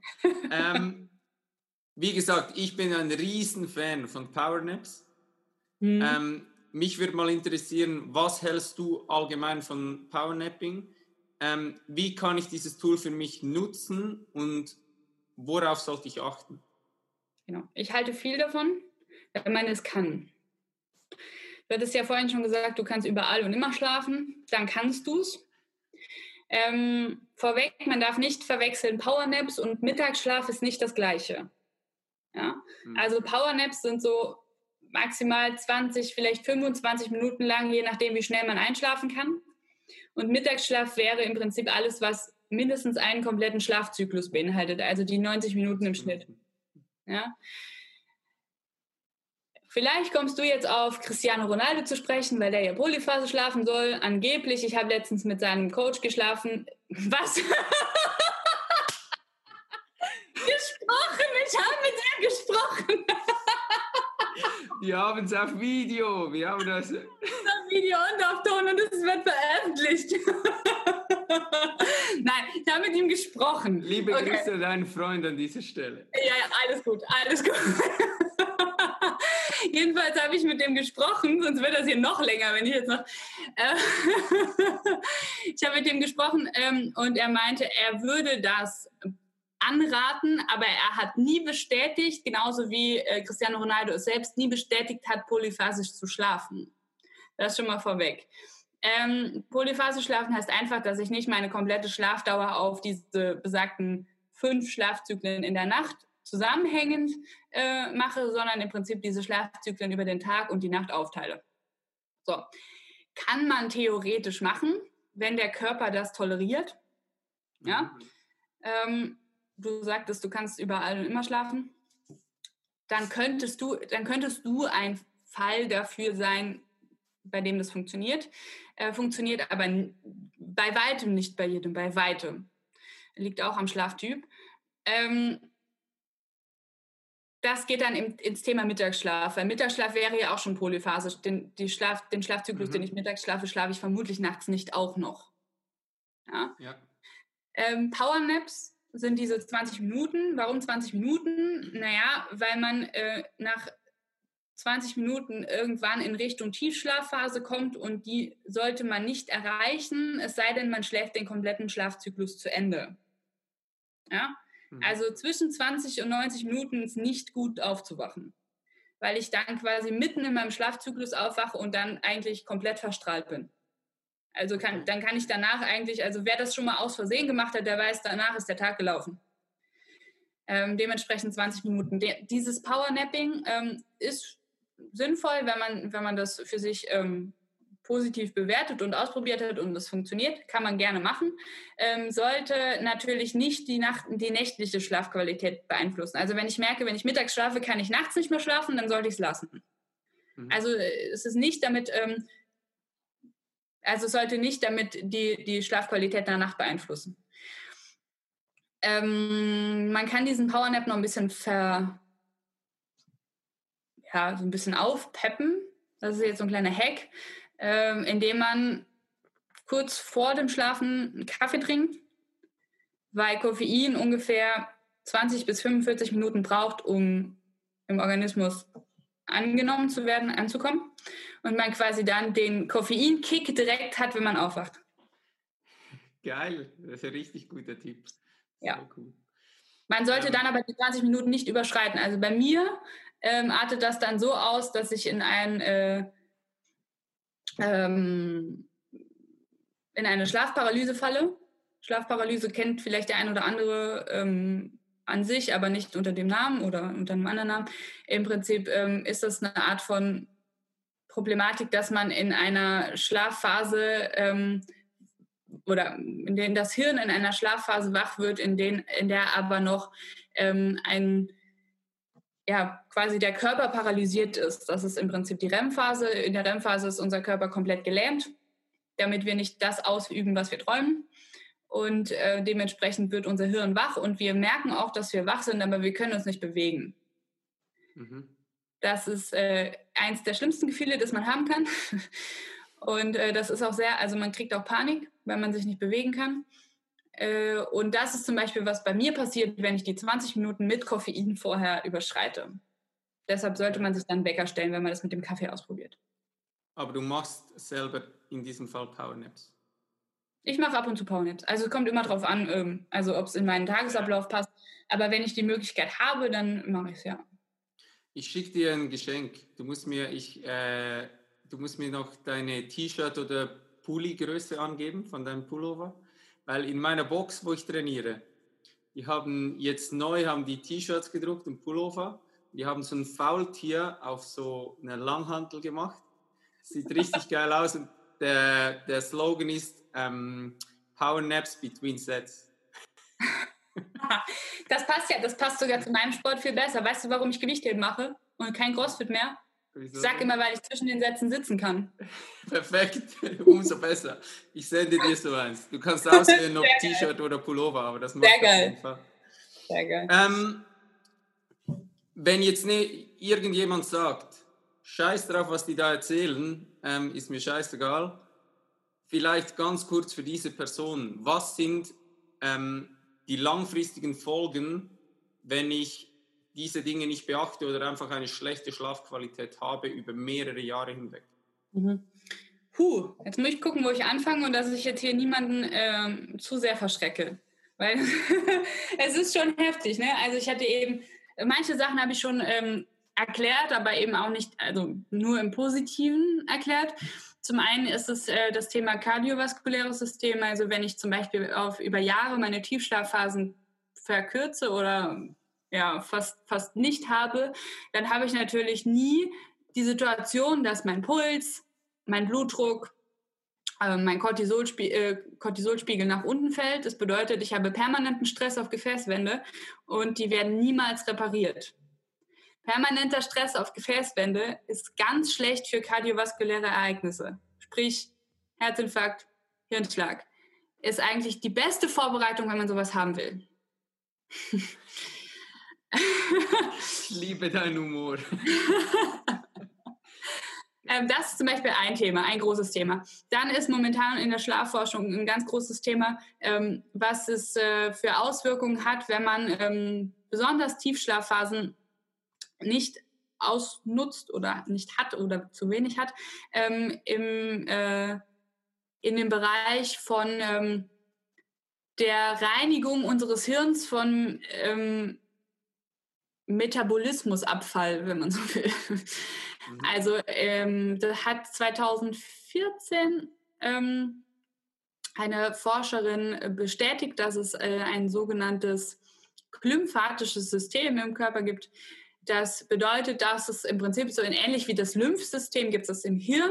Ähm, die Lymphe macht es für den Körper oder ja, wenn man das mal unterteilt und das lymphatische System für das Hirn. Ähm, da geht es im Prinzip darum, dass sogenannte Kleberzellen, die werden in den Tiefschlafphasen äh, reduzieren, die ihre Größe und dann wird durch diese Reduktion der Größe wird dann Zwischenraum zwischen diesen Zellen frei und da kann diese, diese ja, Hirnflüssigkeit kann zirkulieren und kann den Abfall, die Abfallstoffe des, des, äh, der Hirnnutzung kann, kann abtransportiert, können abtransportiert werden. Und ähm, das funktioniert natürlich nicht, wenn diese Kleberzellen nicht schrumpfen, denn das tun sie ja nur in den N3-Phasen.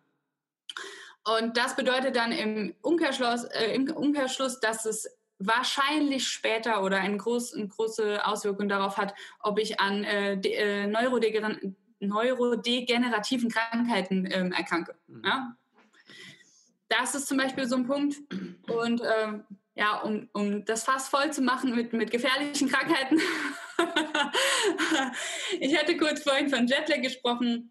Ähm, Arbeitende in Schichtarbeit, ja, also die permanent von Jetlag betroffen sind, weisen eine weit höhere Krebsrate auf als ähm, Arbeitende in Nicht-Schichtarbeiten hat man ganz besonders mal in einer recht kleinen, aber äh, finde ich ziemlich spannenden Studie herausgefunden, ähm, weil damals die Iceland Air, also die Fluggesellschaft aus Island, hat herausgefunden, dass bei den Piloten einige Krebsfälle aufgetreten sind. Und die wollten wissen, warum eigentlich da, warum, warum so eine höhere Krebsrate als in der sonstigen Bevölkerung bei diesen Piloten ist. Und dann haben sie da draußen eine Studie gemacht und sie dachten eigentlich, dass es daran liegt, dass die äh, Piloten, die die Nord-Süd-Achse befliegen, also die quasi ja, wenn man so will, mal von Island nach Afrika fliegen, permanent, dass die dann in Afrika haben sie ja eine Aufenthaltszeit, bevor sie wieder heimfliegen. Und in diese Aufenthaltszeit gehen sie mit ihrer hellen Haut, die Isländer vielleicht zu sehr in die Sonne und bekommen dadurch Krebs. So. Dann hat man die ganzen Studienteilnehmer aufgeteilt in Nord-Süd-Flieger und Ost-West-Flieger. Und die Ost-West-Flieger hatten die Krebsrate, nicht die Nord-Süd-Flieger. Das bedeutet, dann kommt jetzt wieder das Argument, ja, die Strahlung ist ja da höher in der Höhe und so fort, aber dann müssten ja die, äh, die Nord-Süd-Flieger genauso belastet sein. Aber es waren hauptsächlich die Ost-West-Flieger. Und das liegt daran, dass die permanent diesem Jetlag ausgesetzt sind. Und das Gleiche gilt für Schichtarbeitende ähm, in anderen Berufen. Also gerade ähm, Krankenpfleger, Krankenschwestern, Krankenpfleger ähm, und ähm, Arbeitende im, im Industriesektor, ne, die die Nachtschichten arbeiten äh, oder die Schichtwechsel haben. Und das Interessante daran ist, dass es meistens Krebsarten sind, die ähm, hormonell beeinflusst sind, also Prostata-Brustkrebs. Und was noch, in, also was, was das Gegenteil natürlich bewiesen hat, oder was heißt bewiesen, ähm, herausgestellt hat, ist, dass zum Beispiel Nachtportiers, die nur Nacht arbeiten, keine erhöhten Krebsraten haben. Weil also die der Zyklus wieder stimmt. Ja. ja. Okay. Ja, du hast, du hast definitiv jetzt äh, genügend Argumente rausgehauen. Ja, definitiv, ja. definitiv. Toll! Ähm, jetzt, jetzt kommt dein Thema, wo du schon lange darauf wartest. Nein, ähm, lass uns noch ganz kurz auf diese Schlafoptimierungstools eingehen.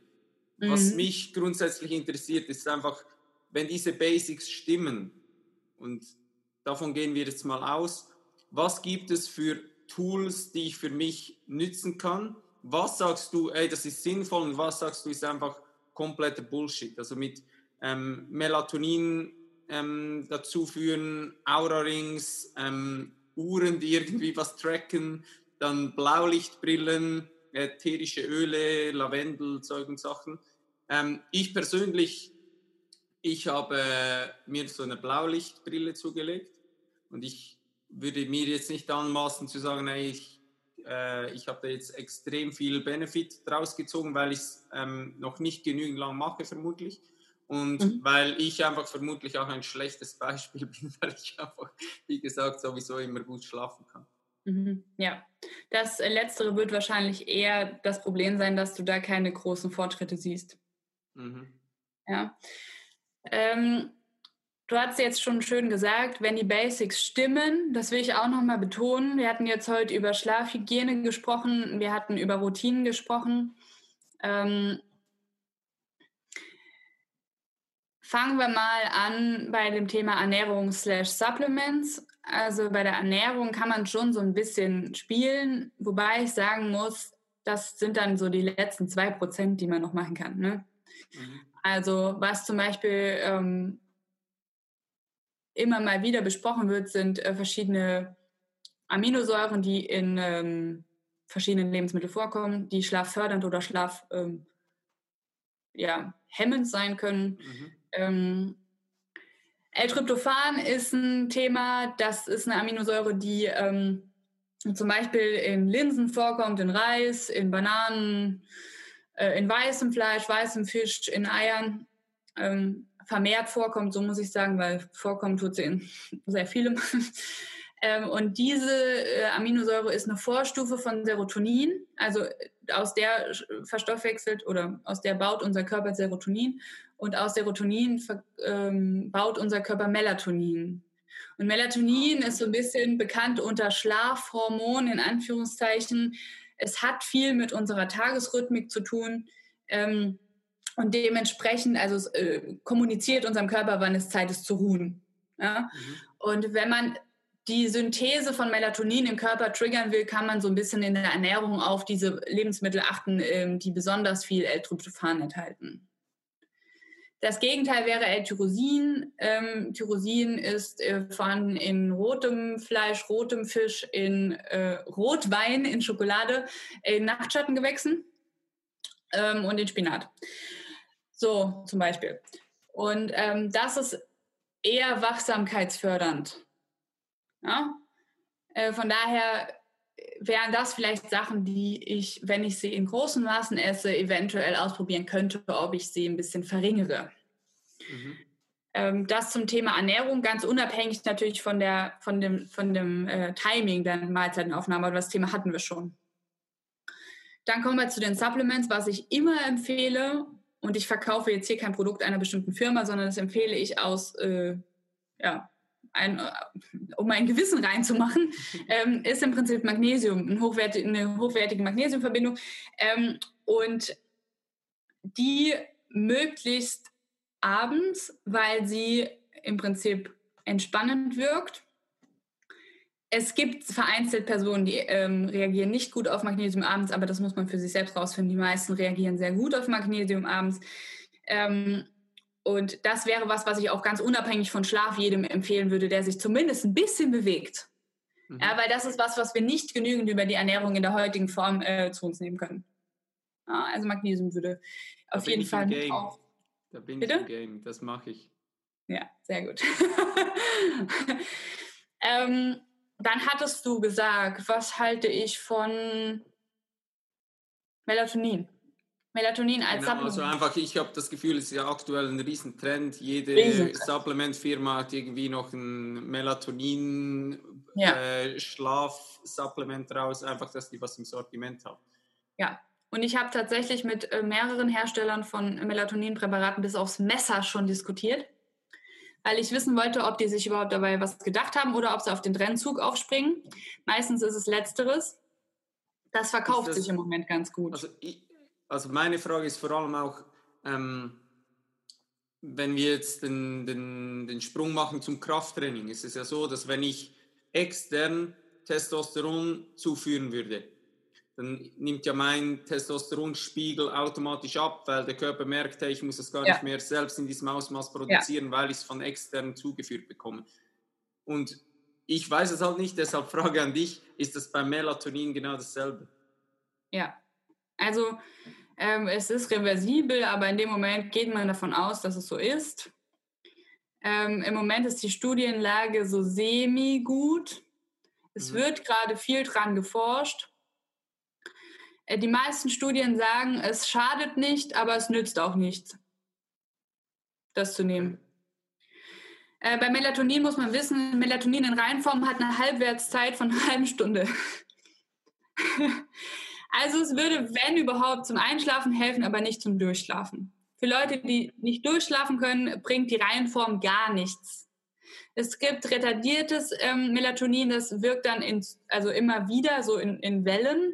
Das kann dann auch beim Durchschlafen mal helfen, weil man dann ja quasi, wenn es nicht mehr wirkt, die nächste Welle auslöst. Das ist aber was, was auf jeden Fall verschreibungspflichtig ist und daran kommt man nicht einfach so. Bedeutet, an sich finde ich, dass Melatonin eine Daseinsberechtigung hat, besonders bei Personengruppen wie zum Beispiel Schichtarbeitenden, die morgens einschlafen müssen, aber nicht können, weil sie nach der Nachtschicht halt mal schlafen müssen. Was ich aber nicht äh, gut finde, ist, dass man im Prinzip den Grund ähm, der Schlaflosigkeit oder der Schlafproblematik total ignoriert und stattdessen mal lieber ein Supplement reinschmeißt. Ja? Ja. ja. ja. Wenn, wenn ich äh, neben der Hauptstraße schlafe und weil ich nicht schlafen kann, mir Melatonin reinballer oder Magnesium, da kann ich kiloweise Magnesium und Melatonin nehmen, da habe ich das Problem, das Grundproblem gelöst. Wie die Leute, die ist wie die Leute, die scheiße trainieren, sich scheiße ernähren, aber das beste Proteinpulver suchen. ja. Mann. ja. ähm, genau, also das halte ich persönlich von Melatonin. Wer das Geld hat und das Geld gerne ausgeben. Supplementfirma schenken will. Ja. Ich werde ihn nicht daran hindern. ähm, ähm, gehen wir ganz kurz die, die Dinge noch durch, die ich gesagt habe. Ähm, Uhren? Nein. Können nicht, können nicht ähm, sicher Schlafphasen unterscheiden, hauptsächlich. Weil die Tiefschlafphase und die REM-Phase mit den Messparametern, ähm, die dort in den meisten Fällen gemessen werden, nicht klar zu unterscheiden sind. Ähm, mit einer Ausnahme, es gibt ein äh, Tool, das ähm, ja ein, ein äh, Gadget, das heißt ähm, Whoop. Das ist ganz okay. Da ist die Problematik aber dadurch, dass es ein Armband ist, wenn ich mich viel bewege nachts, dann wird es vermutlich verrutschen und dementsprechend auch nicht mehr sauber messen. Ich hatte das selbst. Ich habe einen sehr ruhigen Schlaf. Bei mir hat das meistens funktioniert. Aber auch ich hatte mit ruhigem Schlaf Nächte, wo es einfach umgeklappt ist und dementsprechend nicht mehr sauber gemessen hat. Du hattest auch Ring gesagt. Das hast du auf den, auf den Bildern bei deiner Homepage, oder? Ja.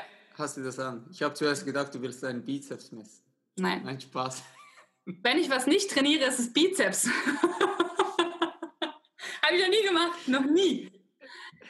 Ähm, genau, jetzt hatte ich das Whoop genannt. Das ist, ein, das ist ein Tool, was wirklich nur auf Regeneration und Schlaf abzielt. Äh, ab, ähm, Von daher ähm, hat es eine bessere Messqualität. Die beste Messqualität hat momentan der Ring, dieser Aura-Ring äh, oder Ura-Ring. Ähm, weil er halt einfach so eng anliegt am Finger, dass er eigentlich auch nicht verrutschen kann und nochmal ein paar Parameter mehr hat als das Whoop. Okay. Wer sowas haben will und dafür wahnsinnig viel Geld ausgeben will, bitteschön, ähm, würde ich aber jetzt nicht unbedingt dem Otto-Normalsportler oder Otto-Normalverbraucher äh, raten, weil äh, ich brauche keinen Hunderte von Euro-Ring, um rauszufinden, ob es mir gut geht. Mhm. Wenn ich morgens viel Liter Kaffee äh, trinke, dann brauche ich keinen Ring, der mir sagt, dass ich schlecht schlafe. Ja. ähm, Blaulichtbrillen? Äh, an sich eine gute Idee. Du hast bei dir schon gesagt, dass du keinen sonderlich hohen Mehrwertgrad siehst, aber du sagst ja auch, deine Schlafqualität ist genau. nicht schlecht. Was jetzt ganz spannend wird, ähm, ist, dass es mittlerweile sogar Produkte gibt, die das, äh, die beides können. Also die Blaulicht filtern abends und die äh, besonders bei Schichtarbeitenden nachts, wenn die Umgebungsbeleuchtung ähm, niedrig ist, nach innen Blaulicht senden. Ah, also die Brillen sind nach innen beleuchtet. Okay. Das ist ganz spannend, nicht nur ja. bei Schichtarbeitenden, sondern auch bei Leistungssportlern, die zum Beispiel eine äh, Umstellung der Tagesrhythmik haben, weil sie Wettkämpfe in anderen Zeitzonen haben. Geil, ja, mega ja. spannend. Ja. Gut, wir kommen dem Ende näher. Ich habe gesagt am Anfang, ähm, ich will dir noch eine psychologische Frage stellen, und zwar, ich behaupte, dass eigentlich viele Menschen wissen, was zu tun wäre, aber sie kommen nicht in die Umsetzung. Das ist ja bei der Ernährung genauso wie beim Training und auch wahrscheinlich beim Schlaf. Was würdest du einem Menschen sagen, wie kommt er in die Umsetzung? Ähm, äh, ich bin ein großer Freund, Freund von sowas wie Mood-Trackern, äh, weil ich dann genau sehe, äh, was mir was hilft oder wann es mir gut geht und wann es mir nicht gut geht. Und da würde ich auf jeden Fall äh, die, die gefühlte Schlafqualität mit aufnehmen.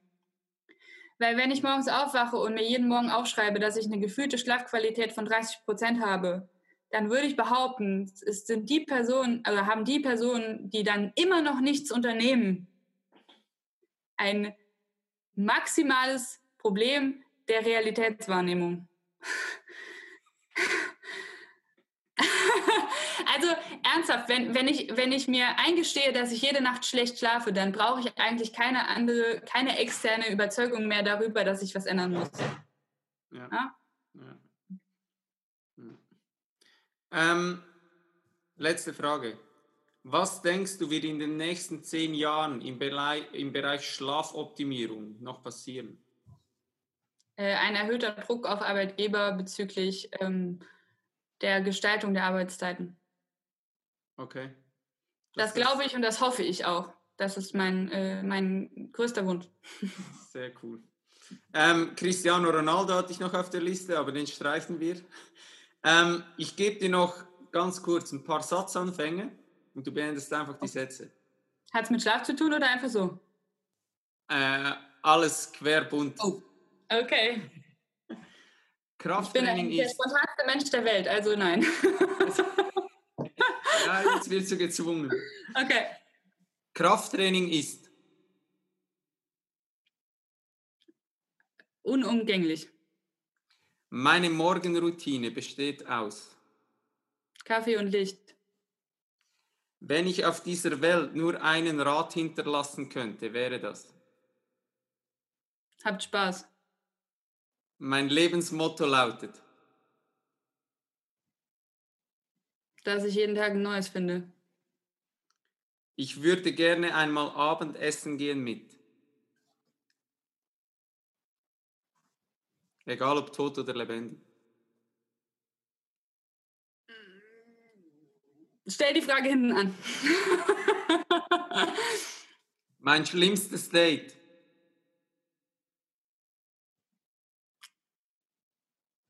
Gab's nicht. Gut. Wenn, wenn ich eine Allwissende treffen würde, was würde ich sie fragen?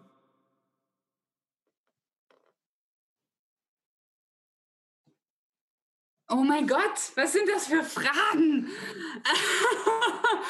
ähm, ähm, ähm. Hinten anstellen. Mhm. Geld ist. Semi-wichtig. Der schönste Ort, an dem ich jemals war. Paraguay. Ich vermute der Sinn des Lebens.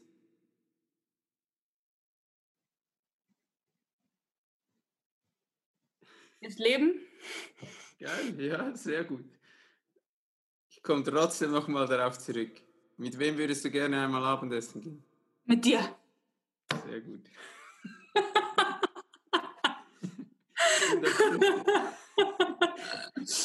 also das mit dem Tod oder lebendig, das, das ist so nicht.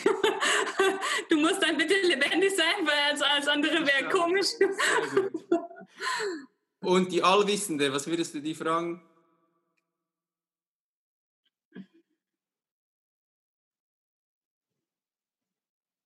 Mhm.